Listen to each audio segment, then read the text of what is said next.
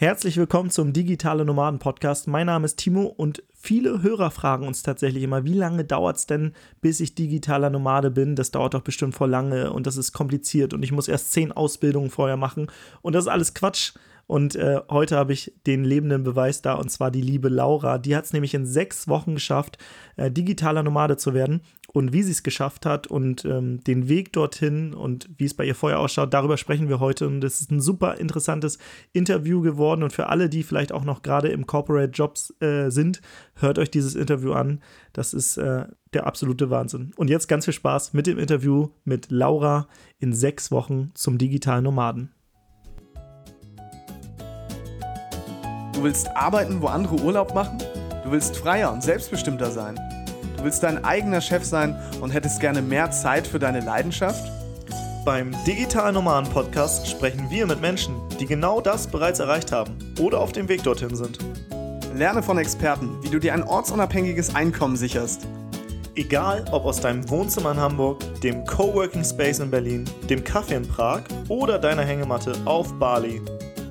Viel Spaß beim Digitale Nomaden Podcast, weil die Welt unser Zuhause ist. Am 18. September 2018 ging mein Flieger in die Ungewissheit. Ja, das ist, das ist spannend, weil ich habe ja gerade so ein bisschen schon angedeutet, sie hat es in sechs Wochen geschafft und das ist halt eine extrem schnelle Zeit. Äh, und du warst ja jetzt nicht immer die digitale Nomadin, die um die Welt reist und davon leben konnte, sondern es sah ja mal ganz, ganz, ganz anders bei dir aus. Und vielleicht lass uns da mal reinzoomen, aus welchem Bereich kommst du eigentlich und wie ist es überhaupt dazu gekommen, dass du irgendwann den Flieger in die Ungewissheit genommen hast? Ähm, genau, ich erzähle einfach mal. Also ja, tatsächlich, das Wort digitaler Nomade kannte ich tatsächlich vor einem Jahr noch gar nicht oder ja, am 18. Dezember, ähm, September, als ich losgeflogen bin.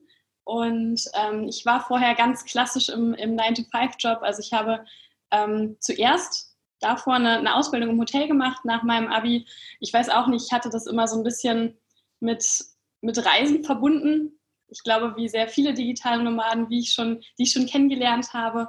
Und ähm, ja, dabei, ich weiß auch nicht, wie wir alle auf dieses Hirngespinst gekommen sind, aber dabei ist es ja tatsächlich so, dass man ja eher die Reisen für andere organisiert und gar nicht selber am Reisen ist. So. Und ähm, genau, ich habe mir dann aber trotzdem so ein bisschen den Traum vom Reisen erfüllt, bin dann mit meiner Hotelausbildung, ähm, habe ich zwei Jahre auf dem Kreuzfahrtschiff gearbeitet, auf der IDA und ähm, ja, konnte dann halt schon mal, also ich habe eigentlich schon fast die ganze Welt gesehen in zwei Jahren. Zwei Jahre lang habe ich das gemacht. Und ähm, ja, mir hat aber immer so der Job keinen Spaß gemacht. Also ich fand es immer ähm, ja unheimlich eintönig einfach dieses Ganze, ich war, ich sag so im, im, Nachhinein, irgendwie war ich früher einfach vielleicht zu smart, um für jemanden zu arbeiten, auch wenn das jetzt ein bisschen doof klingt. Aber mich hat es überhaupt nicht erfüllt, den kompletten Tag stupide irgendwelche Sachen zu machen, die jemand anders mir aufträgt. Und das Schlimmste war auch immer für mich so, wenn diese Sachen sich immer ständig wiederholen. Und wenn man irgendwie so halt jeden Tag das Gleiche macht, das war auf dem Kreuzfahrtschiff relativ krass, weil es kam halt wir sind ja immer im Kreis gefahren. Für die Gäste war das dann immer so, okay, 14 Tage Karibik, jeden Tag eine neue Insel. Aber 14 Tage später sind wir dann wieder die erste Insel angesteuert und Tag 1 war wieder Tag 1. Und ähm, alles war dann wieder so gleich. Ja, jedenfalls, ähm, genau, der Job hat mir keinen Spaß gemacht. Das Reisen war cool. Also es war ein riesengroßer Haken an der Sache. Und ich bin dann ähm, nach zwei Jahren kontinuierlichem Reisen, nach, ähm, dachte ich mir so, okay, jetzt settle ich mich mal richtig. Also ich hatte dann erstmal so die Nase voll vom kontinuierlich, kontinuierlichen Reisen, weil man hat halt auf dem Kreuzfahrtschiff auch unglaublich viele Eindrücke. Also man ist wirklich jeden Tag woanders und das ist dann halt, man, man kann nicht so wirklich Land und Leute kennenlernen, ähm, sondern immer nur mal kurz raushetzen, drei Stunden durch New York und dann ist die Pause auch schon wieder zu Ende. Ähm, genau, und dann habe ich mich erstmal so richtig gesettelt. In, in Frankfurt habe ich das gemacht. Das ist nicht so weit von meiner, von meiner ursprünglichen Heimat entfernt. Ich komme ursprünglich aus Kassel oder aus der Nähe von Kassel und ähm, genau, habe da im Hotel angefangen zu arbeiten. Also ich habe für eine, für eine große Hotelkette eine Hoteleröffnung am Frankfurter Flughafen mitgemacht und ja, war dann halt so richtig in so einem normalen Leben, sag ich mal, eigentlich zum ersten Mal. Also ein, so ein ähm, richtiges Leben von montags bis freitags gehabt. Das hatte ich ja im Hotel vorher auch nicht. Also ich hatte zwar zwei Tage die Woche frei, aber das waren dann meistens irgendwie so Montag und Donnerstag oder so. Ähm, genau, hatte dann, habe dann in der WG gewohnt in Frankfurt, in der Innenstadt direkt und habe in der Eventabteilung gearbeitet, in dem Hotel in Frankfurt und ähm, genau, habe das dann halt so mit eröffnet. Und ähm, ja, dann kam auch irgendwie, das war für den Anfang auch erstmal ganz cool, so die Einarbeitungszeit und so war halt ähm, spannend auf jeden Fall, weil ich sehr viel Neues mit dazugelernt habe, aber es war halt auch super stressig. Klar, bei einer Hoteleröffnung wird jetzt jemand, der das irgendwie schon mal mitgemacht hat, vielleicht sagen, hm, ja, eine Hoteleröffnung ist halt einfach stressig. Ne? Ist halt in der, in der Online-Welt so ein bisschen vergleichbar mit so einem Product Launch oder so, auf jeden mhm. Fall. Ähm, genau. Und es, ich habe dann einfach relativ schnell gemerkt, nach so ein paar Monaten, dass mich das einfach nicht erfüllt. Also ich bin dann wirklich so in das ultimative Hamsterrad gerutscht und ähm, ja, wollte eigentlich, also mir wurde relativ schnell langweilig auch in dieser Sache. Ich habe einfach überhaupt keinen Sinn darin gesehen, da jetzt so jeden Tag stupide etwas zu machen, was jemand anders von mir erwartet, wo ich aber selber gar nicht so einen Sinn drin sehe. Hm. Ähm, wie, wie, viel, ja. wie lange hast du immer gearbeitet? Also, wie waren deine Arbeitszeiten? Du meinst äh, da jetzt Montag bis Freitag äh, schon mal so einen regelmäßigen Job und wie viele Stunden hast du gearbeitet? Ähm, ja, also vertraglich gesehen waren das 8,5 Stunden. In der Praxis waren es dann eher so zwölf Stunden und mehr tatsächlich. Mhm. Ähm, also es war wirklich relativ, ähm, relativ anspruchsvoll, sage ich mal. Ähm, ich bin wirklich nur noch, also ich war eigentlich, ich muss dann halt auch immer aus der Innenstadt eine Stunde mit der, mit der U-Bahn ähm, erstmal zum Frankfurter Flughafen fahren. Also es geht ja relativ schnell eigentlich, aber bis man dann erstmal an der U-Bahn-Haltestelle ist, bis dann irgendwie, dann ist die, hat die Bahn Verspätung und was weiß ich. Also es hat immer gut eine Stunde gedauert und dann halt abends auch nochmal eine Stunde zurück. Und ich bin dann wirklich auch am Wochenende immer nur so tot ins Bett gefallen. Also ich konnte halt auch wirklich meine Freizeit gar nicht so als Freizeit nutzen, weil ich mich am Wochenende immer erstmal regenerieren musste. Und ähm, natürlich auch abends, also man, wenn ich dann um sieben oder acht morgens aus dem Haus, gekommen, aus dem Haus gegangen bin, war ich dann meistens so um ja, 21 Uhr, 20, 21 Uhr zu Hause. Und mhm. ähm, ja, da ist man dann jetzt natürlich auch nicht mehr so voller Tatendrang, dass man da noch irgendwie was unternimmt. Also ich bin selber auch so ein unheimlich kontaktfreudiger Mensch. Also ich lerne immer richtig schnell Leute kennen, wenn ich irgendwie alleine in eine neue Stadt auch ziehe. Ich kannte in Frankfurt niemanden. Ähm, und ich habe in dem kompletten Jahr Frankfurt eine einzige Person kennengelernt. Ist heute mein bester Freund und das war auch tatsächlich noch auf einem Business-Event, ähm, wo ich vom Hotel aus war. Also es war jetzt nicht so ähm, weil, du, weil du einfach keine, keine Freizeit oder keine Zeit äh, mehr am, am Abend hattest oder so und am Wochenende warst du so kaputt, dass du einfach nur im Bett verbracht hast? Oder wie kann genau. ich mir das vorstellen? Weil normalerweise meintest du ja, du bist ja eigentlich jemand, der äh, ja schnell mit Leuten in Kontakt kommt. Ja, genau, genau so ist es. Also ich bin wirklich abends nur noch ins Bett gefallen, bin vielleicht nochmal gegenüber, der ähm, Rewe war direkt gegenüber zum Glück bei meiner Wohnung oder bei meiner WG und ähm, bin dann manchmal noch irgendwie einkaufen gegangen, habe mir vielleicht noch schnell was zum Abendessen gekocht und ähm, ja, ist dann aber meistens vorm Fernseher, obwohl einen Fernseher hatte ich nicht, ähm, habe ich schon lange nicht mehr, aber Netflix angemacht und irgendwie noch einen Film geguckt. Vor allem so im Winter ist man dann tatsächlich ja immer so im Dunkeln auch aus dem Haus gegangen und ist abends im Dunkeln erst wiedergekommen. War schrecklich, oder? Richtig schrecklich. Also ich kann wirklich, ich fotografiere unheimlich gerne und ähm, das schon wirklich lange. Und ich konnte wirklich so monatelang einfach habe ich meine Kamera nicht angerührt, weil einfach ja kein gutes Licht da war. Und am Wochenende, ja, ähm, samstags, man muss ja auch mal Sachen erledigen. So, man muss ja auch mal einkaufen gehen, man muss auch mal irgendwie, was weiß ich, irgendwelche anderen Sachen erledigen, zu denen man in der Woche nicht kommt. Das macht man dann meistens samstags. Dann gibt es irgendwie nur noch so den Sonntag. Und ähm, ja, dann geht der, der Wahnsinn auch schon wieder von vorne los. Also ich war wirklich, ähm, ich habe mich auch mit meinen, mit meinen Arbeitskollegen, das war immer irgendwie so, ich konnte mich da einfach nie so wirklich mit identifizieren, egal ob das jetzt auf dem Schiff war oder jetzt in äh, Frankfurt im Büro.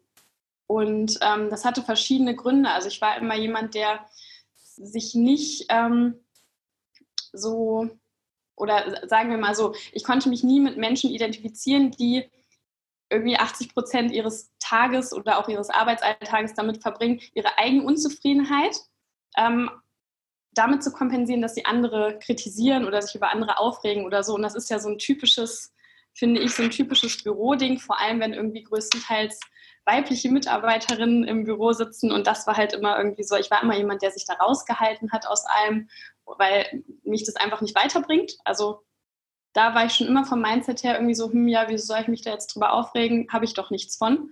Und konnte mich von daher auch nie mit so Leuten ähm, identifizieren. Und dieses Typische, was man halt so im, im Büro hat, ist ja, ähm, ja, weiß ich nicht, so dieses, ja, hier, Kollege XY ist aber schon wieder 20 Minuten früher heute gegangen oder der hat jetzt schon wieder im April Urlaub und da wollte ich doch eigentlich dieses Jahr Urlaub haben. Und ähm, genau, das hat mich immer so gar nicht erfüllt, mit, mit solchen Menschen wirklich 80 Prozent oder ja, teilweise sogar 99 Prozent meines, meines Tages zu verbringen. Ähm, genau.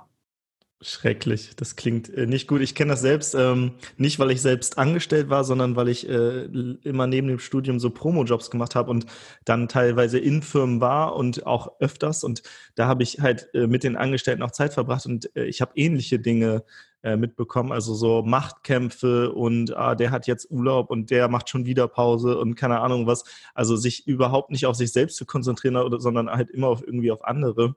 Und äh, dann wird hinterm Rücken irgendwie äh, gelästert und so. Also total, total unangenehm. Also bei uns zum Beispiel, äh, wir, wir sind ja jetzt äh, drei, drei feste Mitarbeiter bei uns in der Firma, also relativ klein noch. Aber bei uns ist es so, wenn jemand keinen Bock hat, sagt er, ey, nee, heute keine Ahnung, mir geht's nicht gut, ich habe keinen Bock, ich, heute mache ich nichts. Ähm, und dann ist jeder, ja, okay, alles klar. So. Ähm, und dann macht derjenige aber irgendwann dann vielleicht ist am Wochenende im Büro und macht an dem Tag was, wo alle anderen nichts machen oder so. Und das ist vollkommen okay, weil man halt irgendwie sagt, okay, wir haben ein größeres Ziel. Wir wollen, wir wollen so vielen Menschen wie möglich helfen, aus diesem Hamsterrad, was du gerade beschrieben hast, rauszukommen.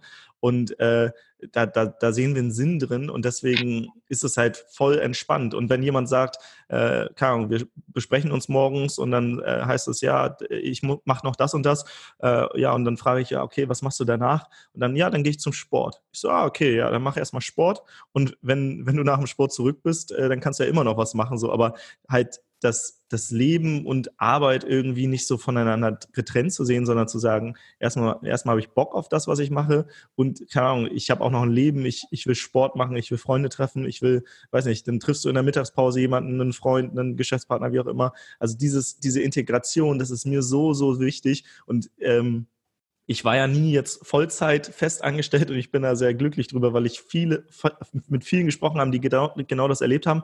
Und das sind auch immer die Dinge, die ich erlebt habe, wenn ich als Selbstständiger längere Zeit auch mal, weiß nicht, zweimal die Woche in derselben Firma war und da mitgearbeitet habe, äh, weil ich irgendwie neben dem Studium ein bisschen Geld verdienen wollte. Ähm, also ich finde das, ich das total schrecklich und eigentlich auch schade, dass, dass man das nicht irgendwie anders handeln kann. So. Ja, auf jeden Fall, total ähm, ja, da, das ist ja dann ganz glücklich, dass du nie so die Erfahrung machen musstest, Vollzeit. Aber ja, genau was du halt auch gesagt hast. Also ich hatte immer so das Gefühl, dass ähm, dieses Team, was ja immer irgendwie angepriesen wird, ähm, ist eigentlich eher so ein Gegeneinander und eher so eine Ellenbogengesellschaft. Also jeder möchte sich irgendwie, jeder möchte der Beste vom Chef sein und man haut sich irgendwie gegenseitig in die Pfanne und ähm, profiliert sich regelrecht mit solchen Dingen wie, ja, aber ich habe schon viel mehr Überstunden gemacht dieses Jahr und ähm, es wird sich auch gegenseitig nichts gegönnt. Also wenn ich zum Beispiel in dem Büro gesagt hätte, ähm, oh ja, ich war gestern Abend beim Sport und ähm, voll krass, ich habe jetzt hier irgendwie mein, mein wöchentliches Ziel erreicht. So der Sport war tatsächlich das Einzige, was ich noch gemacht habe. Es war aber auch gegenüber bei mir, also es war jetzt nicht so der große Weg ähm, da, da, konnte ich mir echt Sachen anhören, wie, also, dass du noch Zeit hast, zum Sport zu gehen, jetzt hier gerade während der Hotelleröffnung. Und äh, also, oh ja, genau, genau das. Und ähm, ja, da kann ich mich halt überhaupt nicht mit identifizieren und ich habe einfach überhaupt keinen Sinn mehr darin gesehen, da jetzt mein, den, den größten, die, die meiste Zeit meines Lebens eigentlich irgendwie in einem Büro mit solchen Menschen zu verbringen, mit denen, denen ich eigentlich nichts zu sagen habe, weil ähm, man einfach nicht so auf einer Wellenlänge ist. Ja. Und ich, ähm, genau. Also ich glaube, das, was du jetzt beschreibst, weiß nicht, das könnte ich kurze Zeit mal, weiß nicht, zwei, zwei Monate oder so durchhalten, aber ich glaube danach, wenn ich dann nicht, weiß nicht, zwei Monate Pause habe, dann würde ich ausbrennen. Also äh, dieses wirklich zwölf Stunden, dann noch, dann noch die Kollegen und so weiter, ist halt, also ja, krass, krass auf jeden Fall. Ja, auf jeden hm. Fall.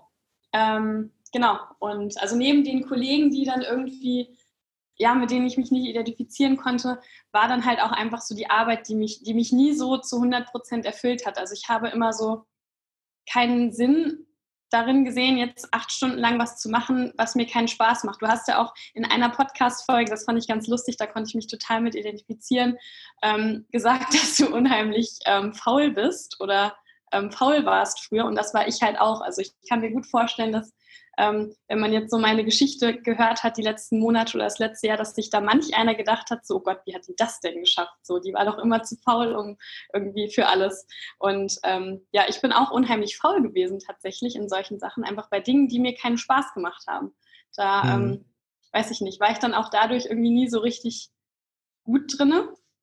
Ähm, genau, also mein Ziel war es immer so, also es war damals eher noch so ein Wunschgedanke, so, boah, ich hätte richtig Bock, so den ganzen Tag einfach mal, oder wie krass wäre das, den kompletten Tag machen zu können, was, was mir Spaß macht. Das wäre krass, da muss man ja im Lotto gewinnen für oder so, damit man das machen kann.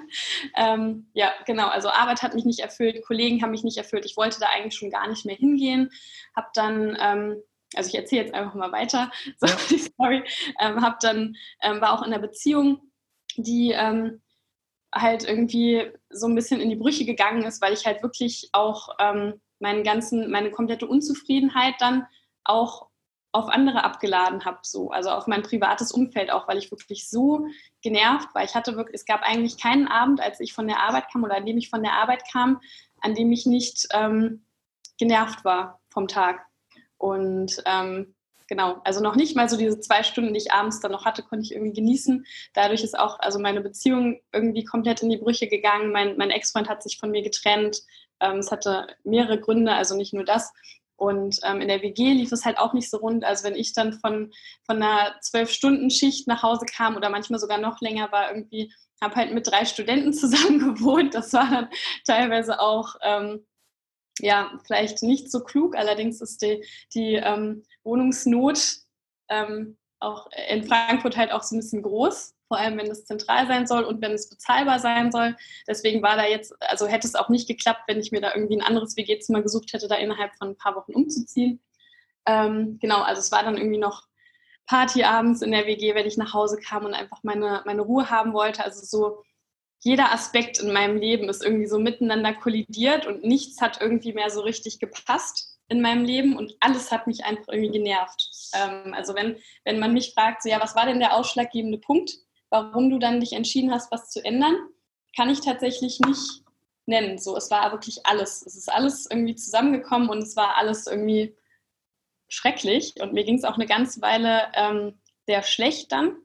Also ich bin sieben Wochen ähm, gesundheitlich ausgefallen tatsächlich. Ich war wirklich, ähm, ich, ich dachte mir wirklich irgendwie so, boah, wenn das Leben so scheiße ist, so jeder Aspekt des Lebens, wenn ich jetzt wirklich noch die nächsten, was weiß ich, 40 Jahre das machen muss, jeden Tag, so, dann, nee, dann will ich das nicht mehr. So, dann, was hat das Leben denn eigentlich für einen Sinn? Also ich habe wirklich gar keinen Sinn mehr so in meinem Leben gesehen. Ähm, Im Hinblick darauf, dass ich das jetzt irgendwie noch so dass es jetzt so die nächsten Jahre so weitergeht. Und ähm, genau, bin dann sieben Wochen gesundheitlich auch ausgefallen, war nicht in der WG, war nicht an der Arbeit und ähm, ja, hatte da auch wirklich viel Zeit zum Nachdenken.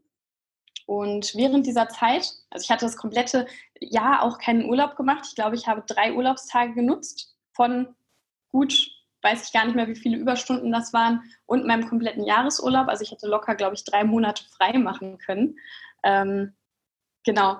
Und ähm, dann hat mir meine Mama, also ich war während meiner Krankheitsphase, ähm, hatte ich Geburtstag und meine Mama hat mir dann Flüge nach Bali geschenkt, also Flugtickets nach Bali. Und ähm, ja, ich, ich weiß nicht warum, aber ich hatte schon immer irgendwie so ein Bauchgefühl, boah, ich muss irgendwie nach Bali. So, das war einfach so, eine, so, ein, so ein intuitiver Gedanke, den ich da hatte. Ich hatte überhaupt keine Verbindung zu Bali. Also ich kannte auch niemanden, der da irgendwie jetzt wohnt oder ist oder so. Und ähm, ich hatte aber so im Unterbewusstsein so dieses Gefühl, boah, ich muss jetzt nach Bali. Und ähm, ja, dann dachte meine Mama sich halt so, ich tue der jetzt mal was Gutes hier und ähm, schenkt der zum Geburtstag Flüge nach Bali. So habe ich, ähm, ja, habe ich, hab ich Urlaub eingereicht dann während meiner Krankheitsphase und wie das dann so ist. Ne? Also hier, jetzt warst du krank, jetzt willst du auch noch Urlaub haben. Ähm, das geht ja dann gar nicht. Und ähm, ja, das war dann halt irgendwie so ein, so ein riesiger Streitpunkt. Und ähm, als ich dann wiederkam, also man, der wollte, der Urlaub sollte mir nicht genehmigt werden. Ähm, die wollten mir den Urlaub halt ausbezahlen. Und ja, das, da hat dann aber alles in mir so wirklich Nein geschrien. Also da dachte ich mir wirklich so, okay, stopp, jetzt, ähm, jetzt reicht's. Weil ähm, ja, ich hatte mich halt wirklich reingeklemmt. So, ich saß teilweise an, an Weihnachten ähm, da und habe irgendwie während der Öffnung so, dass zu Hause saß ich da mit meiner Mama, weiß ich noch, am 25. habe das Intro-Video für die Lobby irgendwie geschnitten und so. Also ich habe mich da wirklich auch reingehängt, auch nicht äh, rumgemosert, wenn ich jetzt hier mal drei Überstunden mache oder so. Aber ähm, ja, sobald man dann was will als Arbeitgeber, nachdem man schon krank war, ne, dann ist man halt irgendwie auch unten durch. Und ich als kam Ar wieder. Arbeitnehmer meinst du, ne? Ähm, ja, stimmt, als Arbeitnehmer, wollte ich sagen. Ja. Ähm, genau, ich kam dann wieder nach meinen ähm, sieben Wochen, in denen ich krank war, an meinem ersten Tag. Und ähm, da wurde mir ein Aufhebungsvertrag vorgelegt. So, bevor ich meinen mein, ähm, PC hochgefahren hatte, im Büro haben sie mir einen Aufhebungsvertrag hingelegt, der natürlich äh, überhaupt nicht zu meinen Gunsten ausfiel. Ich wollte gerade sagen, äh, erklär mal kurz, was das ist, weil ich wusste auch nicht, was das ist. ähm, genau, also ein Aufhebungsvertrag ist ein beidseitiges Einverständnis vom, also das setzt in den meisten Fällen der Arbeitgeber auf, aber der Arbeitnehmer ähm, unterschreibt quasi, dass das ein beidseitiges Einverständnis ist, dass die Zusammenarbeit beendet ist und man tritt damit, also es fällt eigentlich immer zu Ungunsten des Arbeitnehmers aus, deswegen würde ich sowas nie unterschreiben. Man tritt damit sein Recht auf Arbeitslosengeld und alles ab. Also man mhm. ist dann wirklich auch gesperrt, wenn man das macht. Und das nutzt der Arbeitnehmer, äh, der Arbeitgeber, jetzt verwirre ich mich gerade selber, der Arbeitgeber in den meisten Fällen, weil das für ihn natürlich dann so ein bisschen besser aussieht und weil er dann keinerlei Verpflichtungen hat dem mhm. Arbeitnehmer gegenüber. Ähm, genau, das ähm, habe ich dann natürlich nicht unterschrieben. Also ich bin, ähm, habe mich umgedreht direkt wieder und bin zur Tür rausgegangen. Und ähm, also ich wurde dann noch auch versucht unter Druck zu setzen tatsächlich. Ähm, Sie wollten auf jeden Fall, dass ich das jetzt unterschreibe, habe ich aber nicht gemacht, weil ich da vorher ähm, hatte ich sowas schon mal bei jemand anderem mitbekommen und wusste dadurch, was ein Aufhebungsvertrag ist und dass das auf jeden Fall ja, zu meinen Ungunsten ausfällt und so weiter. Ähm, genau, habe dann meine Anwältin angerufen und ich muss sagen, also das war natürlich erstmal so ein Schreck, aber ich habe mich noch nie so befreit gefühlt. Mhm. Ähm, jeder andere hätte wahrscheinlich irgendwie so gesagt, um Gottes Willen, jetzt bin ich arbeitslos, aber ich dachte mir so, boah, krass ist ja letztendlich, äh, letztendlich ist es ja so eine Art Kündigung, ohne, ohne dass, also äh, die zu Ungunsten für dich ausgeht und zugunsten des Arbeitgebers, wenn man es jetzt mal ganz nüchtern betrachtet, ne? Genau, richtig. Also es ist halt, man, äh, man tritt damit als Arbeitnehmer alle Rechte ab, die man eigentlich bei einer, ähm, bei einer Kündigung des Arbeitgebers gehabt hätte, sozusagen. Mhm. Ähm, ja, genau. Also ich bin dann da erstmal ähm, raus, habe mich, bin dann auch straight zum Arzt und habe mich erstmal ähm, krank gemeldet. Und der hat das natürlich, also ich habe ihm auch die Story erzählt und ähm, ja, also ich glaube tatsächlich auch, oder ich meine gehört zu haben, er hat, er hat mir das auch nochmal bestätigt, ähm, dass es, wenn man in so einer Situation als Arzt nicht handelt, schon fahrlässig ist, jemanden da nicht krank zu schreiben, gerade ähm, nach so einer längeren Krankheitsphase. Mhm. Genau, habe mich dann erstmal krank schreiben lassen, dann ähm, war meine Anwältin mit denen noch in Verhandlung und ich war dann kurze Zeit später raus. Genau. Mhm. Und bin dann am 18. September 2018 meinen Flug nach Bali angetreten. So, das war, ich hatte ein Rückflugticket, also es war wirklich erstmal nur so eine normale Reise. Wie lange sollte die gehen?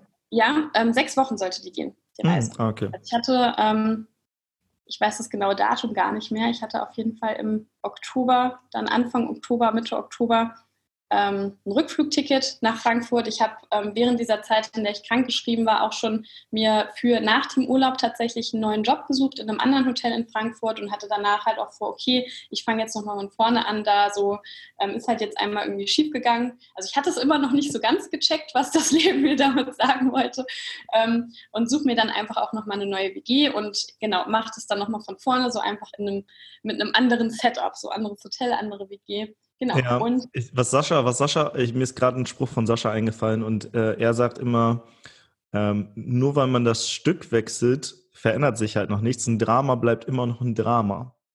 Ähm, Richtig. Und das finde ich ist gerade so, so beispielhaft, weil ich glaube, es geht vielen so. Ne? Du hast ja eigentlich, das Leben wollte ja irgendwie was sagen, so.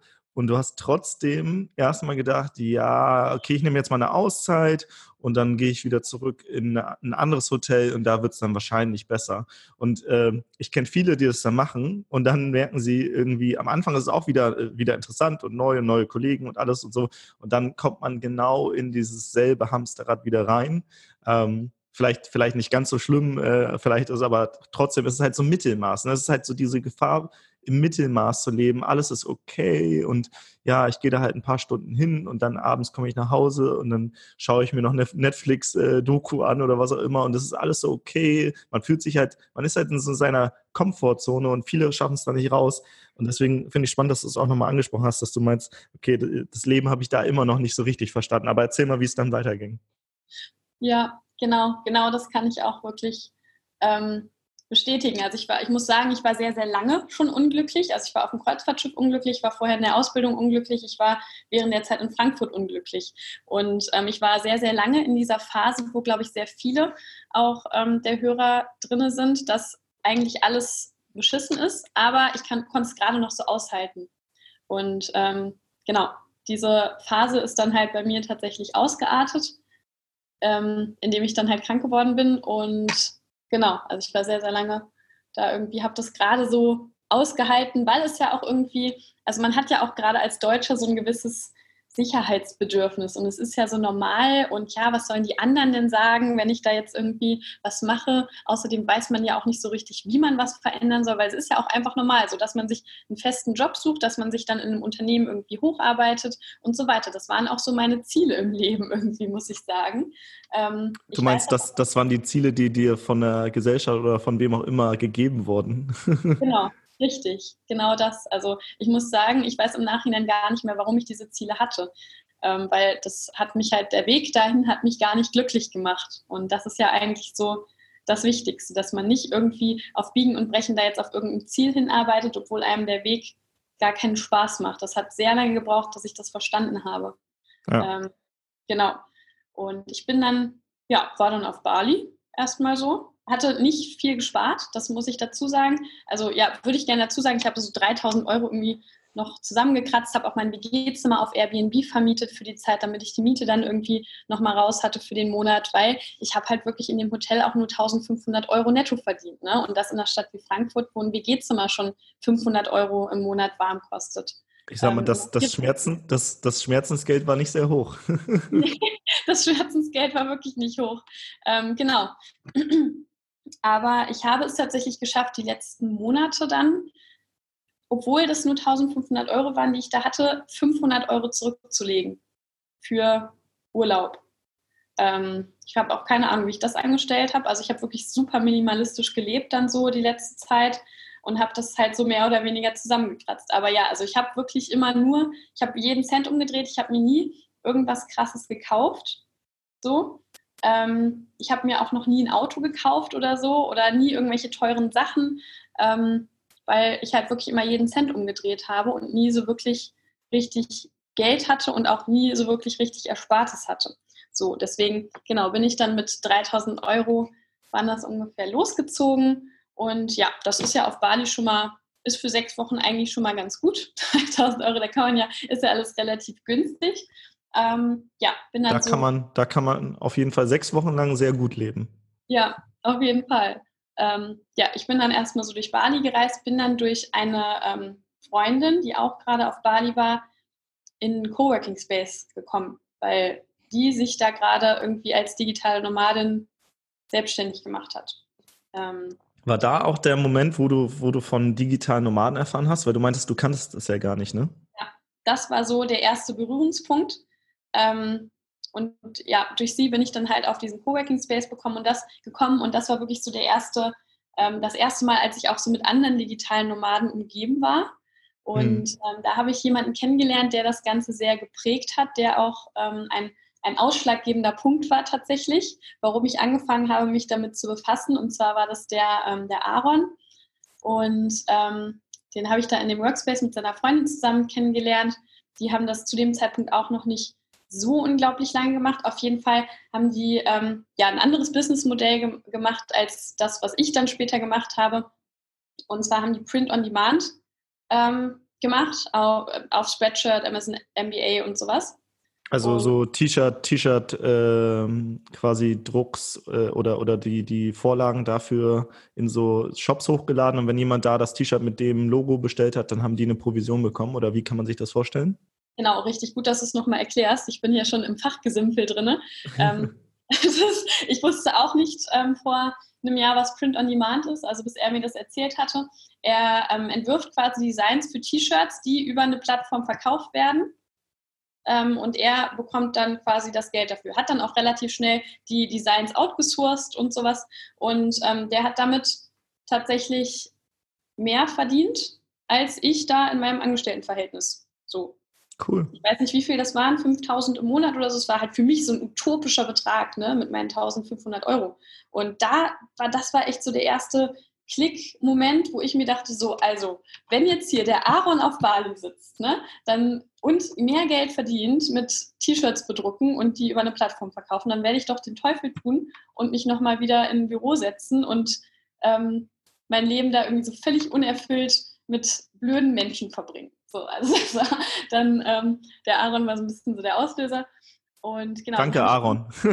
ja, auf jeden Fall. Ähm, der weiß es auch.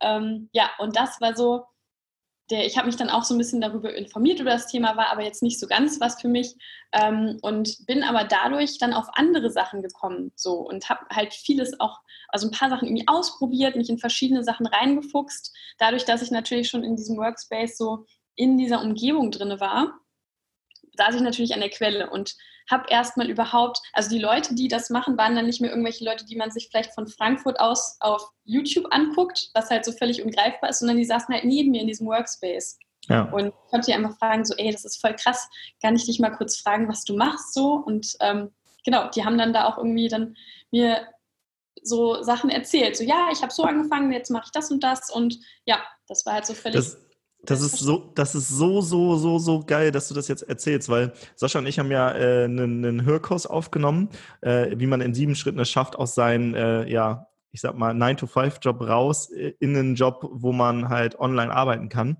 Und einer dieser Schritte ist wirklich, mach mal so eine Art Auszeit und setz dich mal in Coworking Space zu anderen, sprich mit denen, frag mal, was machst du, wie verdienst du dein Geld? Oder ähm, also, dass man einfach mal mit den Leuten spricht. Und das, was du jetzt ansprichst, ist so geil, weil du hast auf einmal gesagt, okay, ich bin über eine Freundin da reingekommen, habe dann den Aaron kennengelernt, also Gleichgesinnte, die auch ähnlich ticken, die aber vielleicht schon einen Schritt weiter waren und hast dir da einfach da so deine Tipps geholt.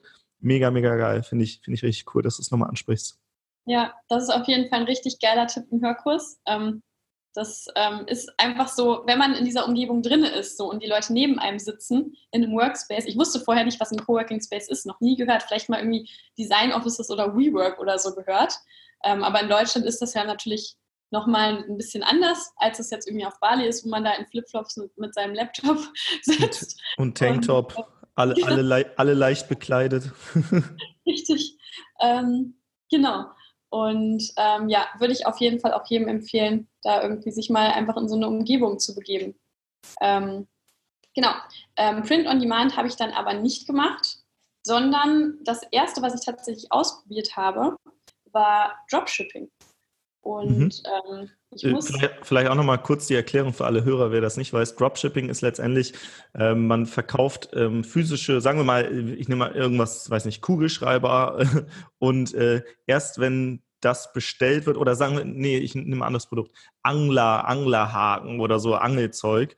Das heißt, du schaltest eine Webseite, wo du ganz viel für Angler machst und wenn jemand das bestellt, dann ist die Lieferzeit ein bisschen länger und das wird aber dann erst aus dem Ausland importiert. Das heißt, äh, erst wenn jemand das bestellt, bestellst du das quasi und dann wird das verschickt. So hat man kein Risiko, aber man kann diese, diese Sachen verkaufen und das dann natürlich zu einem günstigeren Preis. Dafür ist aber die Lieferzeit länger als jetzt bei, als wenn du was bei Amazon oder so bestellst. Ich glaube, so kann man das vielleicht mal ganz kurz zusammenfassen. Genau, gut, dass du es nochmal sagst. Ja, also ja, es geht im Prinzip darum, einen Online-Shop zu bauen und nischenspezifisch, also seien es jetzt irgendwie Babysachen oder genau Angler-Equipment ähm, oder so, quasi nischenspezifisch zu verkaufen an eine Zielgruppe und man bestellt das Ganze aber halt aus einem Online-Shop, der vielleicht nicht so aufgesetzt ist, als dass man das jetzt so findet. So wie wenn man in die Metro geht. Da gibt es ja auch so ganz viel Klimbim und da muss man halt genau wissen, was man sucht. So man, man agiert quasi so als Marketing-Tool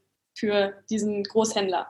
Ja. Ähm, ja, und da muss ich auch, ähm, da würde ich auch ganz gerne noch dazu sagen, sobald man sich für etwas entscheidet, ist mir da bei dieser Sache, deswegen schneide ich das gerade an, als allererstes aufgefallen, ähm, dann kommt auch alles irgendwie so, also dann fügt sich auch einfach alles so. Sobald man sich entscheidet, das ist das Allerwichtigste, sich dann für, für eine Sache zu entscheiden und das wirklich anzufangen. Mhm. Und sobald man das macht, dann, dann kommt auch alles so zusammen. Nämlich, ich bin ähm, dann in den zweiten Workspace gegangen, das war das Outpost in Ubud. Ah. Ähm, da, da, hängt sogar nach einem Jahr mein Bild noch, haben mir gestern zwei Follower geschickt, richtig lustig. ähm, und bin dann da reingegangen, habe mich da angemeldet und dann, dann hing ein Plakat direkt am Eingang, Workshop heute um 16 Uhr, wie schalte ich Werbeanzeigen für meinen Dropshipping-Store?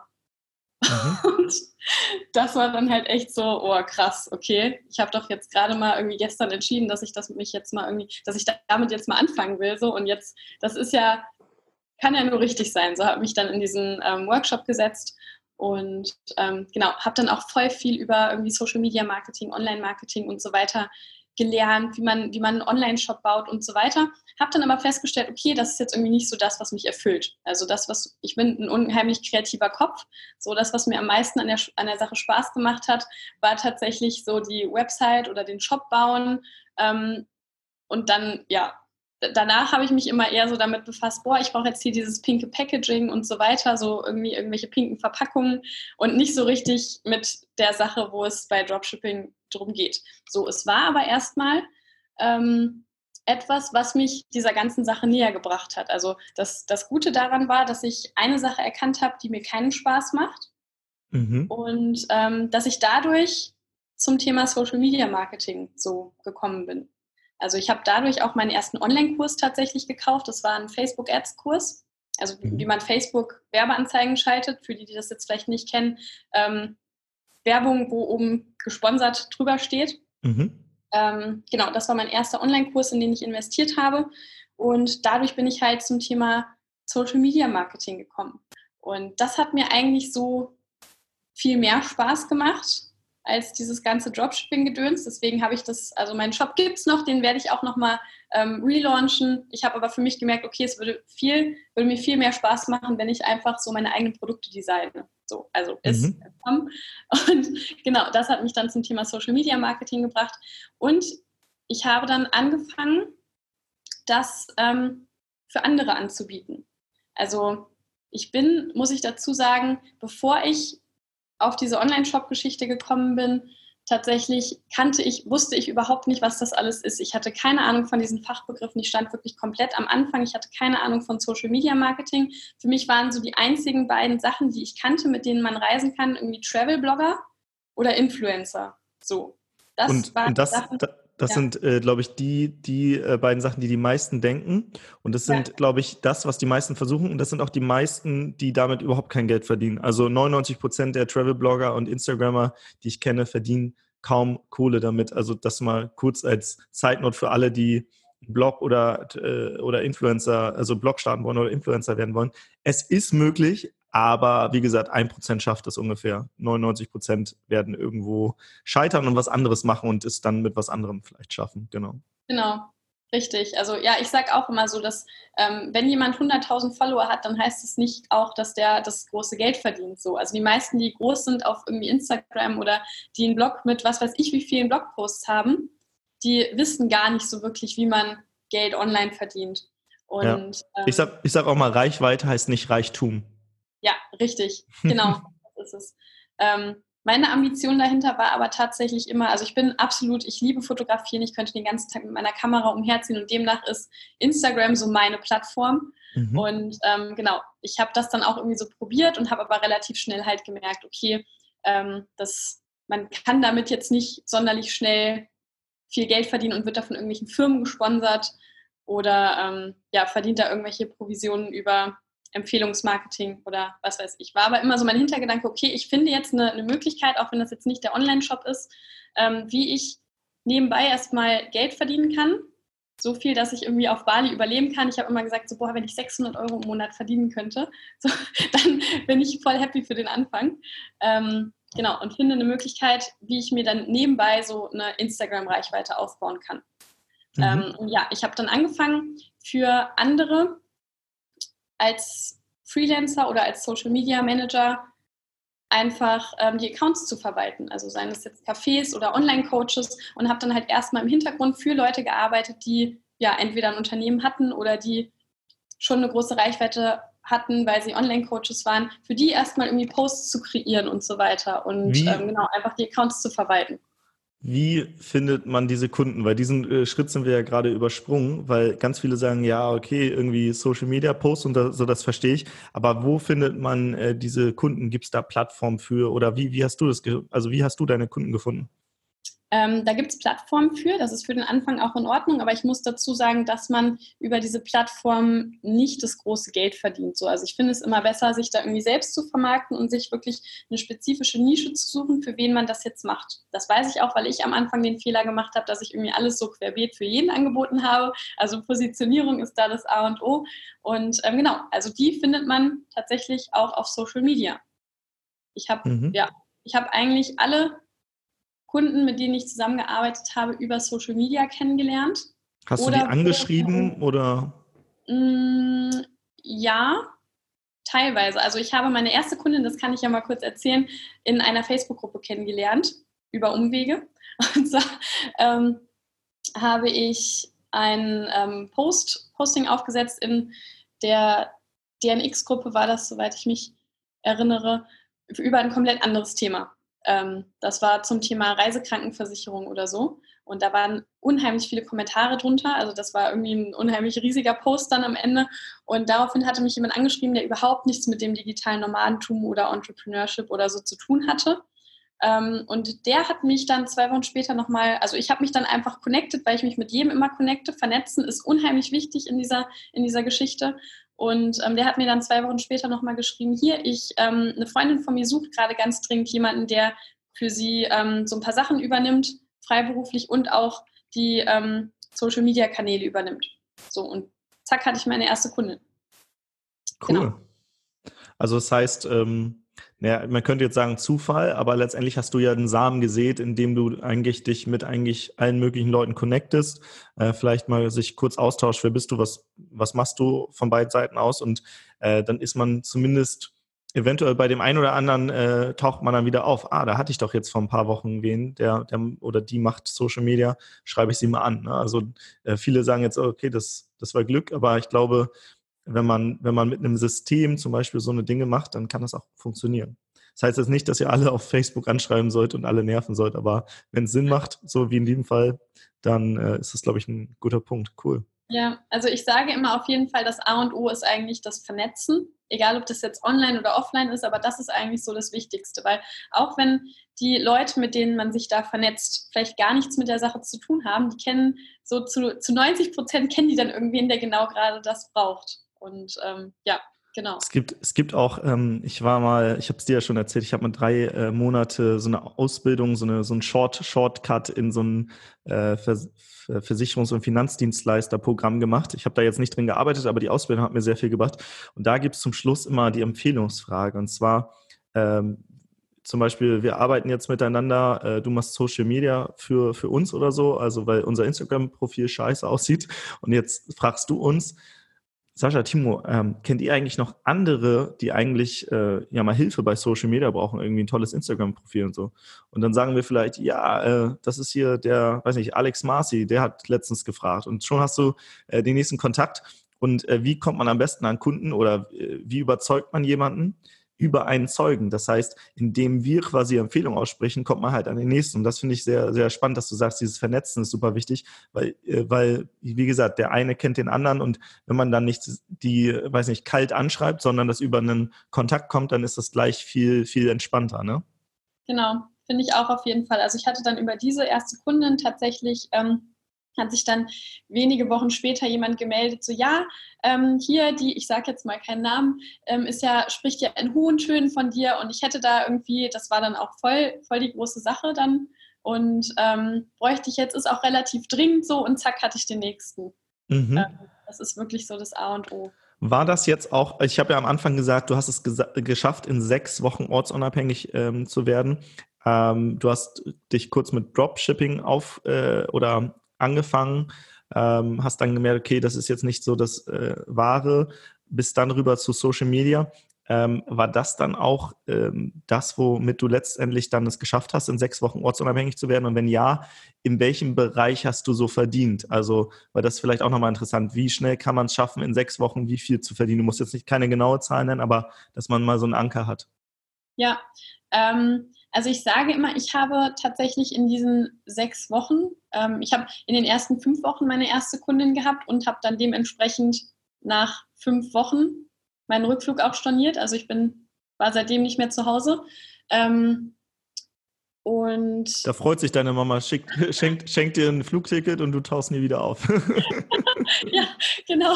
So hatte sie sich das wahrscheinlich auch nicht vorgestellt. Ähm, also ich muss dazu sagen, ich habe am Anfang wirklich viele Fehler gemacht. Ich habe so ziemlich alle Fehler gemacht, die man da irgendwie machen kann auf dem Gebiet und habe dementsprechend auch nicht so viel verdient am Anfang. Also ich habe das dann, ich habe nach fünf Wochen mein erstes Geld verdient, ja, aber ich habe halt teilweise noch irgendwie von Erspartem gelebt und teilweise von dem Geld, was ich mir dann ähm, erarbeitet hatte. Und ähm, ja, auf Bali sind jetzt halt die Lebensunterhaltungskosten nicht so hoch, deswegen hat das für den Anfang auf jeden Fall geklappt. Ich sage mal, wenn man diese Fehler nicht macht, dann ist das eine gute Möglichkeit, um nach sechs Wochen gut 2000 Euro zu verdienen.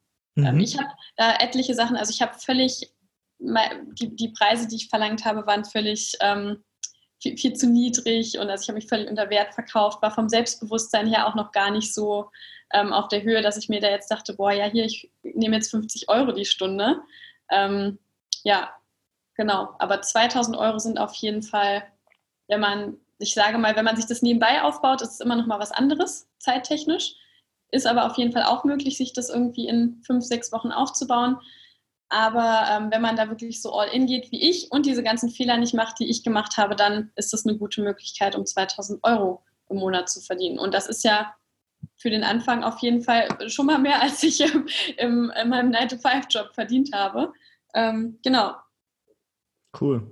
Und äh, du hast jetzt Fehler gemacht, das heißt, du hast nach sechs Wochen jetzt noch nicht diese 2000 verdient, aber so viel, dass du zumindest auf Bali äh, jetzt leben konntest. Weil du hattest ja jetzt auch nicht mega viel erspart, erspartes. Du meintest irgendwie mit 3000 Euro bist du los, ne? Genau. Ähm, also ich habe ja, ich habe am Anfang so verdient, dass ich gut auf Bali davon leben konnte. Für Deutschland hätte das jetzt wahrscheinlich noch nicht gereicht mhm. am Anfang. Ähm, aber genau, Okay, cool. Und wie, wie ging es dann weiter? Also wir können ja jetzt mal so ein bisschen äh, im Schnelldurchlauf weiter zoomen am Anfang. Dann irgendwann äh, hast du wahrscheinlich ja auch gemerkt, okay, ich mache da ein paar Fehler, hast ein paar Sachen verändert, Preis erhöht, wie auch immer. Ähm, und ist, dann ist wahrscheinlich auch dein, dein Einkommen äh, dementsprechend gestiegen. Ab welchem Zeitpunkt, nach welcher Zeit hast du so viel verdient, dass du auch davon in Deutschland leben hättest können? Ähm, ich sage mal so nach vier Monaten auf jeden okay. Fall. Ja. Ich finde es nämlich, nämlich immer so spannend, ne? weil wir, wir haben vorhin von diesem 9 to 5 und dem System gesprochen und äh, im Schulsystem wurde mir gesagt, du musst ins nächste System, ins, äh, weiß nicht, Unisystem oder Ausbildungssystem, dann musst du ins Arbeitssystem und zum Schluss landest du im Rentensystem und dann hast du Zeit, um ein schönes Leben zu führen und so weiter. Aber wenn man überlegt, Schulsystem, ich war jetzt 13 Jahre drin, ähm, dann habe ich nochmal äh, studiert äh, oder wenn man eine Ausbildung macht, dann gehen auch nochmal drei bis fünf oder sechs Jahre oder so drauf. Ähm, und, äh, und da verdient man gar nichts nebenbei. In der Ausbildung vielleicht ein bisschen. Und jetzt ist mir ist da eine, die sagt mir, nach vier Monaten kann ich, kann ich davon leben in Deutschland. Also da frage ich mich, warum, warum macht man noch eine Ausbildung, wenn man das schaffen kann? Natürlich gibt es da, also jeder ist, glaube ich, unterschiedlich. Ich glaube, für manche macht Ausbildung immer noch Sinn und wenn du Arzt werden willst, macht auch ein Studium Sinn und so weiter.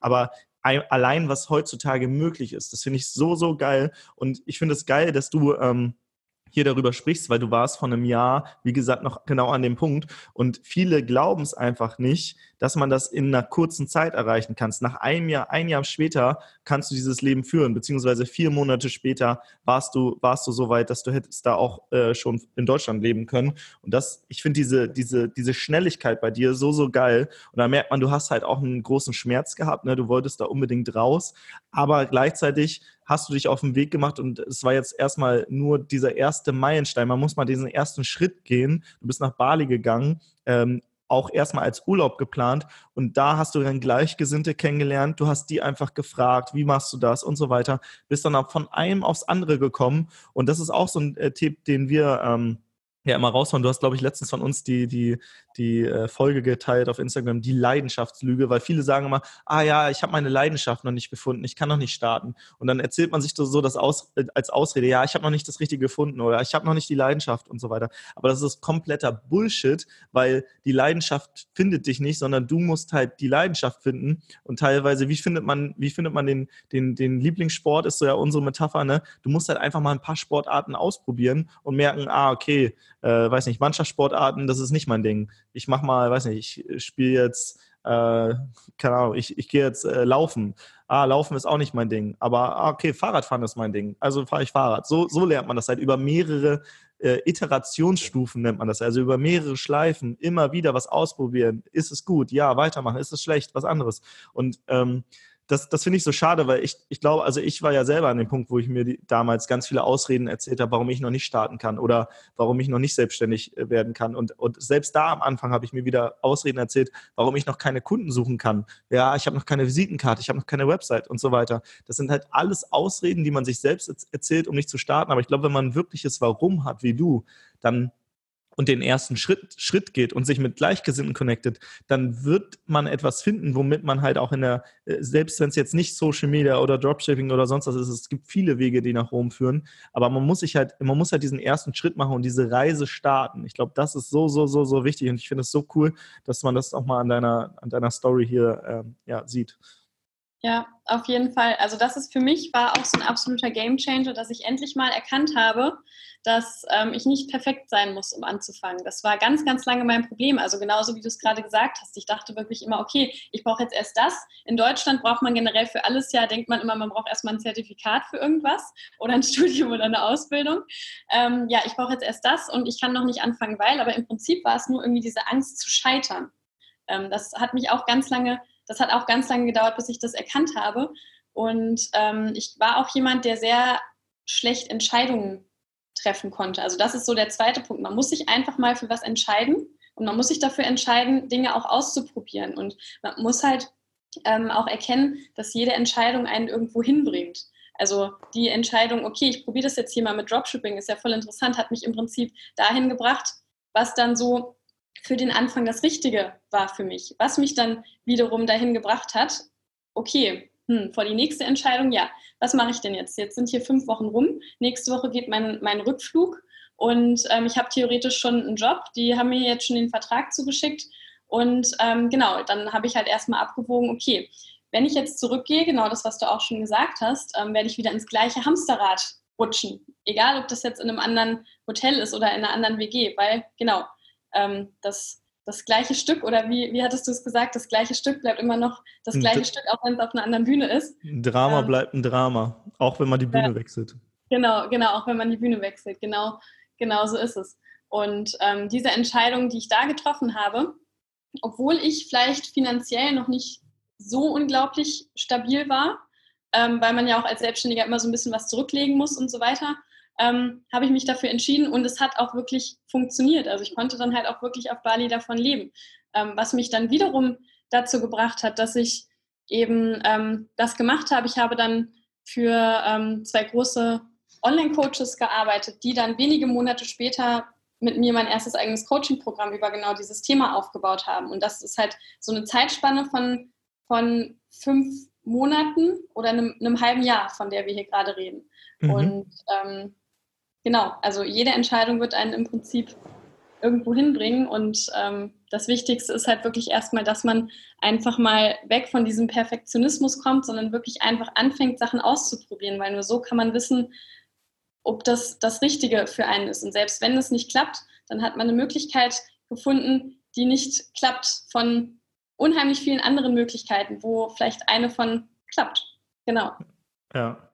Mega, mega, dass du das nochmal ansprichst. Also ich glaube, Entscheidung treffen ist was, was wir in der heutigen Zeit auch, was uns schwerfällt, weil wir natürlich viele Möglichkeiten haben und je mehr Möglichkeiten man hat, desto mehr hat man die Angst, etwas zu verpassen. Ne? Diese FOMO, Fear of Missing Out.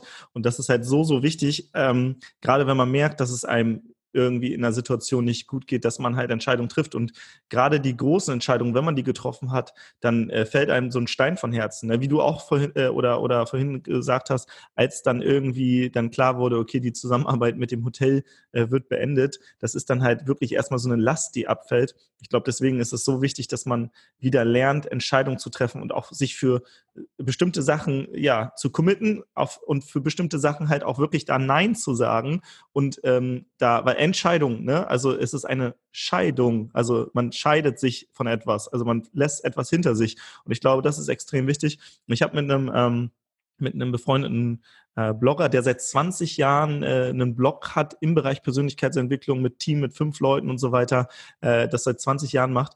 Die haben einen Entscheidungskurs tatsächlich rausgebracht.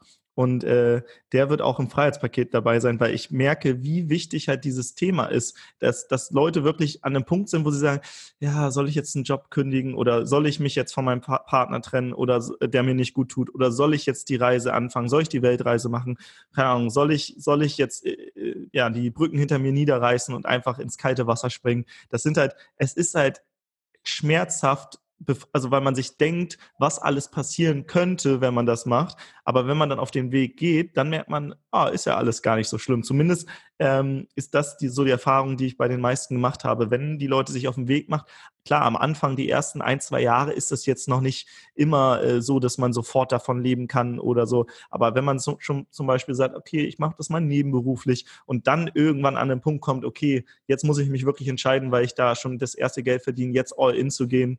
Ähm, ich glaube, das ist halt wirklich wichtig, dass man da wieder lernt, Entscheidungen zu treffen und nicht im Meer von allen Möglichkeiten ertrinkt, sondern wirklich sich für etwas entscheidet und auch gegen etwas entscheidet. Ich glaube, das ist extrem wichtig. Ja, ähm, genau. Jetzt hast du angesprochen, ihr habt äh, dann auch irgendwann, äh, also du hast erst Social Media als Dienstleistung gemacht, ähm, hast nebenbei deinen Instagram-Account aufgebaut, Dropshipping ist eher so ein bisschen zurückgegangen und dann hast du einen Kurs entwickelt, wo du, glaube ich, auch dann Leuten beibringst, wie sie mit Social Media, ähm, wie sie damit auch sich ja ein Einkommen aufbauen. Äh, und äh, da vielleicht mal, wie war dieser Prozess? Du hast mir erzählt, äh, dass es da ja auch so ein paar Schwierigkeiten gab, als du den Kurs aufnehmen wolltest. Das fand ich sehr spannend und du hast dich trotzdem nicht davon abbringen lassen und vielleicht auch mal in die Story rein, damit äh, die Hörer auch sehen, okay, es ist jetzt, manchmal kommen auch Hürden und da muss man halt auch diese Hürden überwinden. Ja, genau. Also ja, ich habe dann ähm, wenige Monate später mit den beiden Coaches, für die ich ähm, immer noch als Social Media Manager freiberuflich gearbeitet hatte, mein Coaching-Programm ins Leben gerufen und dann schon ähm, vielen weiteren geholfen, die, also es kommen natürlich Fragen, sobald man so Sachen auf Social Media postet und da irgendwie seine Reichweite vergrößert und einfach wächst, kommen Fragen auf einen zu. Hey, wie machst du das? Und ähm, kann ich das auch machen? Und was weiß ich? Also dachte ich mir da, okay, da muss jetzt was her. Und ähm, habe da dann halt einfach mal mit angefangen. Also nächste Entscheidung getroffen, okay, ich mache jetzt ein Coaching-Programm und ähm, das wird super.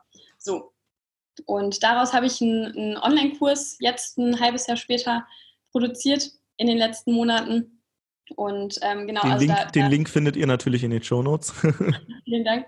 Ähm, da kamen unglaublich viele Hürden auf mich zu. Also auf, auf Bali, nur für die, die ähm, vielleicht noch nicht auf Bali waren, es ist, ja, es ist eine unglaublich paradiesische Insel, aber an manchen Ecken ist es auch unglaublich laut. So, es gibt einfach laute Motorräder, es ist teilweise auch noch ein bisschen ländlich, also es gibt Hähne, die irgendwie im Hintergrund krähen. Und wenn man dann natürlich Videos aufnimmt, also in dem Kurs sind 59 Videos drin, dann ähm, ja, wird sowas natürlich zur Herausforderung, weil da schön, bin ich auch immer Schön so die Motorräder im Hintergrund, äh, die da laut sind. Also ich kann mich, ich kann mich da so reinversetzen, als wir auf Bali waren. Wir haben immer ruhige Plätze gesucht und nie einen gefunden. Ja, genau. Also bin ich dann, ähm, ich ähm, wohne in Canggu und äh, das, ja, das ist ja so der Hotspot, da spielt sich eigentlich so das meiste ab. Und ich habe dann entschieden, okay, hier lenkt mich alles irgendwie ab, hier ist es irgendwie laut ich miete mir jetzt eine Villa mitten im Reisfeld so. Ich will jetzt einfach wirklich nur zwei Wochen mitten im Reisfeld alleine in einer Villa sein, um in Ruhe meine Videos aufzunehmen. So bin ich dann losgezogen äh, zu meiner Villa, bin mit dem Roller hingefahren, irgendwie drei Stunden oder so. Es war oberhalb von, von U-Boot. Und ähm, genau, dann war auch erstmal alles super. Am ersten Tag habe ich dann leider gemerkt, dass, okay, es ist jetzt hier eine super ländliche Gegend, ich bin das einzige WLAN-Netz im Umkreis, ähm, hier wohnen außer mir nur Einheimische. Jetzt gibt es hier aber fünf Hähne, so in jedem Nachbarhaus ist irgendwie ein Hahn, der einmal pro Minute kräht. Ja, ist jetzt natürlich ungünstig. Ähm, da konnte ich jetzt natürlich nichts gegen machen. Ähm, ab Tag zwei hat ähm, auf dem Nachbargrundstück der Nachbar angefangen, eine neue Villa zu bauen. Also es war dementsprechend auch relativ viel Gehämmer im Hintergrund. Schön. Und, äh, ja. und ich dachte mir, also ich sage mal, ich vor einem Jahr oder vor anderthalb Jahren, als ich angefangen habe, ich war jemand, der bei Herausforderungen, ähm, also wenn mich das Leben gefragt hat, willst du das wirklich, so wie es in dieser Situation zum Beispiel war, habe ich generell Nein gesagt und irgendwie so den Kopf in den Sand gesteckt. Also ich habe es nicht, ähm, das ist auch ein, ein, ziemlicher Meilenstein, also es ist was, was ich, was ich erst lernen musste, dass ich, ähm, dass Herausforderungen da sind, um daran zu wachsen und nicht um irgendwie die, weiß ich nicht, das als Problem zu sehen. Ähm, genau, ich bin dann zu dem, zu dem Nachbargrundstück hin, ähm, dachte mir so, okay, was kann ich denn jetzt hier machen, damit ihr drei Tage lang aufhört? Und ja, es ging natürlich nicht. Also da waren dann fünf Arbeiter in einem Haus beschäftigt. Einer war nur dafür eingestellt, dass er irgendwie Bambus, so, so richtig Bali-like, Bambusstäbe ähm, festklopft auf dem Dach. Und der war halt der, der laut war. Und dann hat der, der ähm, Besitzer gesagt, ja, mh, hm, er hat den jetzt hier extra herbestellt und er muss den jetzt halt weiter bezahlen. Gut, ähm, habe ich den, dem halt so die, die, den kompletten Tagessatz von drei Tagen bezahlt, weil es gab da jetzt keinen Weg drum herum. Er musste jetzt aufhören. Und ähm, genau, dann konnte ich Videos aufnehmen. Ist dann leider eine Stunde später das, das Ladekabel von meinem Laptop kaputt gegangen, mit dem ich den Ton aufgenommen hatte.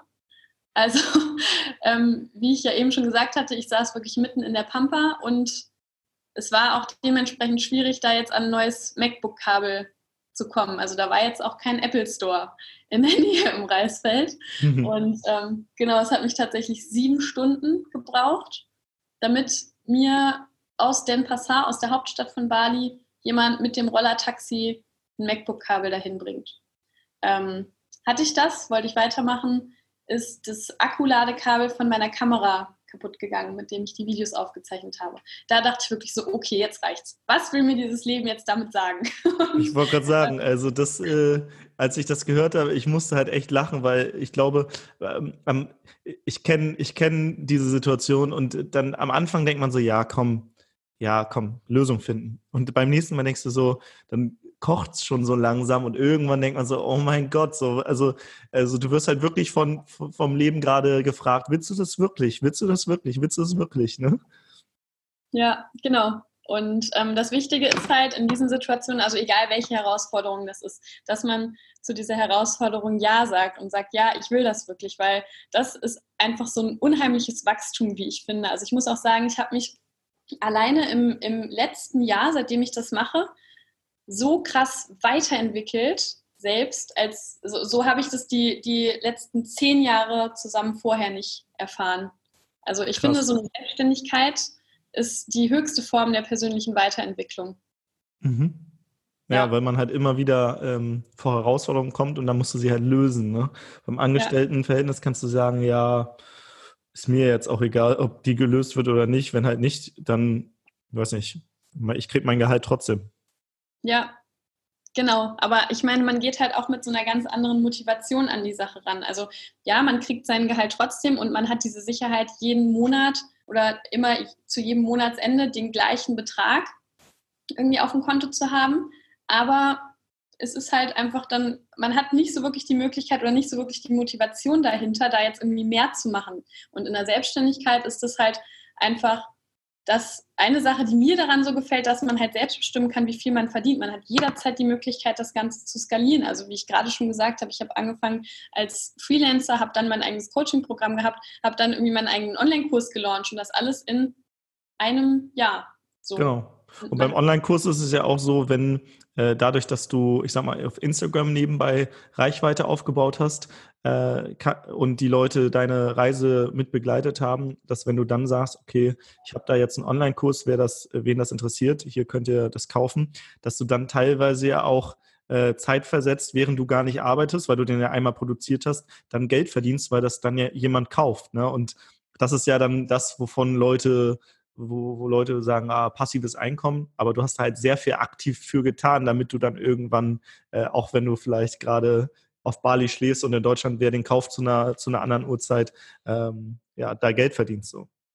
Ja, genau, das ist tatsächlich so. Also hätte man mir vor anderthalb Jahren gesagt, erstens, dass ich mich mal irgendwie Coach nennen werde und zweitens, dass ich mal Geld im Schlaf verdienen werde. Das hört sich ja immer so völlig utopisch an ähm, dann hätte ich auch nur mit dem Kopf geschüttelt. Aber es ist tatsächlich so. Man, also ja, ich verdiene Geld im Schlaf und du wahrscheinlich auch, aber man muss halt auch dazu sagen, dass wir da halt vorher auch ein Jahr oder du noch mehr, Timo, sehr viel Zeit reingesteckt haben. Also ich habe auch Abstriche gemacht. Das ist auch ganz, ganz wichtig, wenn man jetzt gerade zum Beispiel noch zu Hause ist und mit der Sache anfängt. Also ich war, die, ich glaube, die ersten drei Monate auf Bali nicht ein einziges Mal am Strand, weil ich mir gesagt habe, okay, wenn ich jetzt meine komplette Zeit da reinstecke und das so richtig krass aufsetze hier, wenn ich das einfach schaffe, dass ich Geld verdienen kann und davon leben kann hier auf Bali, dann kann ich ja danach, wenn ich das quasi fertig gemacht habe, so in Anführungszeichen, weil fertig ist man ja nie, dann kann ich ja danach umso mehr am Strand chillen. Also ich habe auch oft zu Leuten gesagt, nee, ich kann jetzt hier nicht mit auf die Party gehen, ich kann jetzt hier nicht mit an den Strand oder ich kann jetzt nicht das und das machen, weil ich bin hier gerade fokussiert und ich will das jetzt hier rocken. So. Ja. Ähm, genau, das ist dann, dann natürlich so die andere Sache. Also man muss auch bereit sein, da gewisse Abstriche zu machen am Anfang.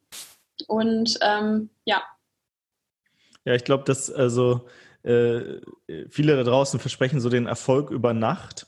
Und der kommt dann tatsächlich bei manchen, aber dass dieser, diese, diese Nacht zehn Jahre lang vorbereitet wurde, indem man, weiß nicht, Persönlichkeitsentwicklung gemacht hat, Bücher gelesen, äh, sich ganz viel angeschaut hat, dies, das und so weiter, das, das wird halt nicht gesehen. Also diesen, diesen äh, Erfolg über Nacht, den gibt's halt nicht, sondern der muss, also, oder den gibt es vielleicht, aber den muss man halt vorbereiten und das dauert halt. In deinem Fall schneller als bei mir. Ich habe da ein paar Jahre länger gebraucht, du hast jetzt ein Jahr gebraucht, ähm, aber ja, und es geht ja immer noch weiter so, aber ja, nur, nur für alle da draußen, äh, es, es, man erreicht es nicht von, ich setze mich hin und meditiere in der Gegend und tue nichts und äh, versuche das, weiß nicht, äh, das Quantenfeld oder wie man auch nennt, oder ich, ich lege mir irgendwelche Kristalle hin und sage so, äh, bitte, bitte mach mich jetzt ortsunabhängig. Es gibt so, es gibt so einen Witz, ähm, den hat auch letztens jemand, ich glaube sogar schon im Podcast hier gesagt, das war derjenige auch mit dem Entscheidungskurs und zwar, der sagt, ähm, da gibt es jemand und der sagt, ähm, lieber, lieber Gott, bitte lass mich im Lotto gewinnen. Und das sagt er dann jeden Tag, lieber, lieber Gott, bitte lass mich im äh, Lotto gewinnen. Also er betet jeden Tag.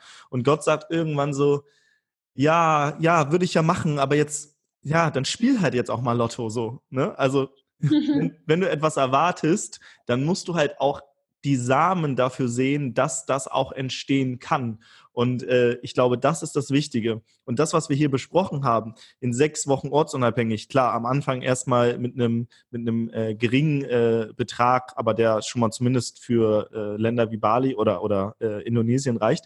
Ähm, und dann irgendwann dann darauf aufbauen, das nächste und das nächste und so weiter. Das ist halt entstanden, weil du dir halt auch den Arsch aufgerissen hast und halt auch zu Dingen Nein gesagt hast, weil äh, viele wollen das Ergebnis, sind aber nicht bereit, den Weg dafür zu gehen. Und diesen Weg, der ist, der ist steinig, aber ich, ich, wenn ich jetzt nochmal vergleichen würde, äh, ich bin jetzt, weiß nicht, komme aus der Schule und ich kann entweder eine Ausbildung machen, die drei Jahre geht und ich verdiene da einen Hungerlohn, oder ich setze mir, ich, ich setze mich, weiß nicht, vier Monate auf den, äh, wie heißt das, Hosenboden oder wie auch immer und, und reiß, mir, reiß mir den Arsch auf, dann würde ich halt eher das machen, und dann verdiene ich das Gleiche und nach fünf Monaten vielleicht äh, mehr und nach sechs Monaten noch mehr und nach sieben und nach einem Jahr kann ich davon leben und ich habe halt nicht irgendwie meine Zeit verschwendet in einem Job, wo ich 9 to 5 hingehen muss, wo die Kollegen mich nerven ähm, und, und übereinander herlästern. Ähm, deswegen, ich kann mir das gar nicht mehr vorstellen. Also ähm, Angestelltenverhältnis äh, ist für mich jetzt eh raus, aber ich glaube, es gibt Leute, die wollen das immer noch. Und selbst da zu überlegen, wie kann ich denn trotz diesem Lifestyle haben im Angestelltenverhältnis, das ist nämlich mittlerweile auch möglich. Wie gesagt, äh, Lena, die bei uns arbeitet, die hat die Freiheit, dass sie sagt, ich, also sie muss sie muss uns nicht vorweisen, dass sie heute acht Stunden oder so gearbeitet hat. Das ist mir egal. Ich, wir besprechen einfach, was ist heute zu tun und wenn das erledigt ist und das in zwei Stunden passiert ist äh, und sie dann, weiß nicht, zwei Stunden Sport macht und vielleicht abends nochmal zwei Stunden irgendwie was anderes macht, was ich gar nicht auf dem Zettel habe, sondern in ihrem Projektbereich liegt, dann ist es doch auch wundervoll. Äh, und sie hat einen geilen Tag gehabt und wir haben aber trotzdem Ergebnisse bekommen, die wir uns wünschen. Und äh, ja, das nochmal die, die äh, 5 Cent zum Sonntag hier. Oder, nee, ich weiß gar nicht, welcher Tag heute ist. Äh, Mittwoch, nee, Donnerstag. Ach, keine Ahnung. ja, das ist auch wieder so ein Luxusproblem, wenn man irgendwie selbstständig ist, ne? Donnerstag ist heute. Man, man zählt nicht mehr die Tage, bis Freitag ist. Und ja. dementsprechend weiß man manchmal auch nicht ähm, die Wochentage. Aber das ist, finde ich, voll cool, dass du das gerade sagst. Ähm, und es ist mega cool, dass du das deinen ähm, deinen Angestellten so anbietest, weil das war für mich auch im Angestelltenverhältnis immer so eine unheimlich sinnfreie Sache, da jetzt acht Stunden abzusitzen. Also ich war ähm, zum Beispiel immer jemand, der, ähm, ich habe auf dem, auf dem Kreuzfahrtschiff teilweise Nachtschicht gemacht und da ist man halt alleine, also macht man die Abrechnung. Ich war an der Rezeption und ähm, es ist, ich fand das immer unheimlich sinnfrei, da wirklich so diese acht Stunden zu machen, selbst wenn man, also man hatte gar nicht so einen Ansporn, da jetzt irgendwie schneller fertig zu sein, weil man musste ja, hatte ja dann trotzdem noch irgendwie drei Stunden, die man irgendwie absitzen musste und das war ja dann noch langweiliger. Und ich habe auf jeden Fall ähm, auf, dem, auf dem Kreuzfahrtschiff dann meine, meine Schicht ging von 22 Uhr bis 7 Uhr, habe ich meine Arbeitsabläufe so optimiert, dass ich ähm, um drei Uhr schon fertig war und habe dann von drei bis sieben meinen ersten Travel-Blog zum Beispiel aufgebaut. Also auf dem Kreuzfahrtschiff habe ich mir WordPress selber beigebracht.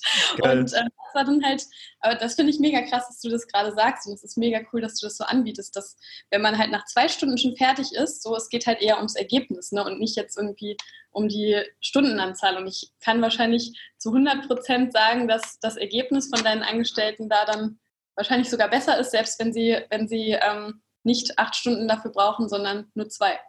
Ja, ich frage ähm, oft halt, äh, zum Beispiel äh, sollte Lena gestern eine, eine Website aufbauen und da habe ich gefragt, wie viel Pomodoros brauchst du? Äh, wir arbeiten nämlich immer in so Blöcken und eine Pomodoro ist ungefähr eine, ja, 30 Minuten. Dann hat sie gesagt, drei eineinhalb Stunden. Ich hätte jetzt gesagt, okay, sie braucht eigentlich viel länger. Habe ich gesagt, super. Und dann hat sie das halt, äh, ich glaube, im Nachhinein hat, hat, sie gesagt, okay, es hat ein bisschen länger gedauert, als sie eingeschätzt hat. Aber ähm, trotzdem, wenn sie sich selber auch so ein bisschen Ziele setzt und sagt, okay, wie lange brauche ich, dann setzt sie sich selber teilweise auch schon ambitionierte Ziele. Und ich bin jetzt nicht böse, wenn sie es jetzt äh, nicht in der Zeit schafft, aber Hauptsache, es wird quasi also das Ergebnis steht danach so. Und äh, das ist wichtig und nicht, dass sie jetzt irgendwie, äh, wie manche irgendwie sechs oder neun, neun Stunden im Büro absitzen müssen. Sie sind eigentlich schon um 17 Uhr fertig, könnten jetzt nach Hause gehen, haben nichts mehr zu tun, alle Mails sind beantwortet, alle Aufgaben sind fertig, aber sie müssen jetzt noch eine, eine, Stunde da sitzen oder sitzen sogar noch länger, weil sie mit ihren äh, anderen Kollegen konkurrieren wollen, wer ist jetzt heute am längsten da oder so. Aber naja, ich habe gerade gemerkt, äh, die Zeit, das Gespräch hier mit dir ist wie im Flug ver, äh, äh, erflogen, nee, verflogen, wie vergangen. auch immer, vergangen. ähm, und ich muss tatsächlich in den nächsten Termin. Deswegen würde ich dir jetzt äh, gerne einfach nochmal kurz das Wort geben. Wenn du noch eine Message an die Leute draußen hast, dann ähm, genau, kannst du jetzt raushauen. Ansonsten, wir verlinken nochmal so dein Instagram-Profil und alles. Also für alle, die mehr von Laura wollen, schaut in die Shownotes und jetzt nochmal für dich das äh, Abschlusswort, wenn du möchtest, äh, falls ja. du noch den Hörern da was mitteilen möchtest. Genau, also verlinke super gerne meinen, meinen Instagram-Account und ähm, meinen, meinen Online-Kurs. Und ähm, ja, was ich euch einfach nur mitgeben möchte, also die, die jetzt gerade diesen Podcast hören und damit starten, hört auf zu warten, bis ihr perfekt seid oder bis ihr irgendwas perfekt könnt, weil dann werdet ihr niemals anfangen und der perfekte Tag, um anzufangen, ist immer heute. Lernt ähm, Entscheidungen zu treffen jede Entscheidung wird euch irgendwo hinbringen. Und ähm, selbst wenn sie euch dahin bringen wird, wo es, nicht so ist, wie ihr euch das vorgestellt habt, dann könnt ihr jederzeit die, die Richtung ändern. So, also das ist ganz, ganz wichtig für den Start auf jeden Fall. Ähm, ich hatte ja am Anfang gesagt, dass ich unheimlich viele Fehler gemacht habe, so am Anfang. Und das auch so ein bisschen der Grund war, warum ich nicht sofort nach, nach ähm, sechs Wochen oder nach zwei Monaten da meine 2000 Euro, die man eigentlich gut am Anfang verdienen kann, ähm, raus hatte. Und ähm, das habe ich natürlich auch alles in meinen Online-Kurs gepackt. Also ich habe alle meine Fehler mit reingepackt, alle Fragen, die meine Coaching-Teilnehmerinnen hatten und so weiter, dass ihr da einfach die Abkürzung gehen könnt und euch das Gleiche, was ich mir aufgebaut habe, in sechs Wochen aufbauen könnt. Egal, ob das nebenbei ist oder ähm, ob, ihr das, ob ihr da gleich all in geht, ob ihr schon auf Reisen seid. Genau. Mega, mega cool. Wir sagen auch gern, Perfektion ist eine Illusion und jetzt wünsche ich allen da draußen und dir einen wunderschönen Tag. Ich finde krass, wie schnell es teilweise gehen kann. Bei Sascha und mir hat es so ungefähr, würde ich sagen, zwei Jahre gedauert. Aber was mir auffällt, wenn Leute wirklich ein Ziel vor Augen haben, und dem auch wirklich äh, ja nachgehen und auch was tun und nicht nur irgendwie zu Hause sitzen und den Traum herbei meditieren wollen, dann erreichen sie auch diesen Traum. Und so hat es auch Laura geschafft und das in einer super schnellen Zeit. In sechs Wochen ähm, hat sie es geschafft zur digitalen Nomadin, ähm, zumindest schon mal so viel, dass sie auf Bali oder in, im Ausland davon leben konnte. Und nach vier Monaten hatte sie dann auch so viel verdient, dass sie davon auch in Deutschland leben kann. Und wenn du dir auch so ein Leben wünschst äh, und keine drei Jahre erst Ausbildung machen willst oder ein Studium oder ähm, jetzt in einem Job bist, wo du sagst, ja, das gefällt mir nicht so richtig, irgendwie hätte ich auch mal Bock auf eine Auszeit oder während des Reisens äh, ja zu arbeiten, dann check auf jeden Fall das Freiheitspaket aus und äh, als Überraschung, Laura ist auch im Freiheitspaket mit dabei. Deswegen geh jetzt auf freiheitspaket.de und check Lauras und die ganzen anderen Kurse aus. Das Freiheitspaket ist die größte Sammlung aus E-Books und Online-Kursen im deutschsprachigen Raum und vom 7. bis zum 15. Dezember bekommst du über 90% Rabatt auf das gesamte Paket. Also bekommst super viele Online-Kurse zum Preis von einem und äh, kannst das Ganze auch noch für 1 Euro 14 Tage risikofrei testen dir alles anschauen und dich selbst davon überzeugen. Und wenn es dir nicht gefällt, gibst du es zurück. Und ja, das ist unser Geschenk an dich, denn wir wollen mit dem Freiheitspaket, dass niemand mehr eine Ausrede hat ähm, und sagt, oh, aber das ist doch alles so schwer und ich weiß nicht, wie man eine Website baut oder wie man sich personal brandet oder welche Geschäftsmöglichkeiten es gibt und so weiter. Denn diese, äh, diese Themen, die ich hier gerade alle genannt habe und viele weitere, sind alle mit im Freiheitspaket enthalten. Mit Online-Kursen von unterschiedlichen Experten. Wir haben Startup-Coach ähm, Felix Tönnissen, bekannt aus Die Höhle der Löwen dabei und viele, viele weitere, Calvin Hollywood und so weiter. Also schau dir einfach die Seite an, www.freiheitspaket.de und jetzt einen schönen Tag noch.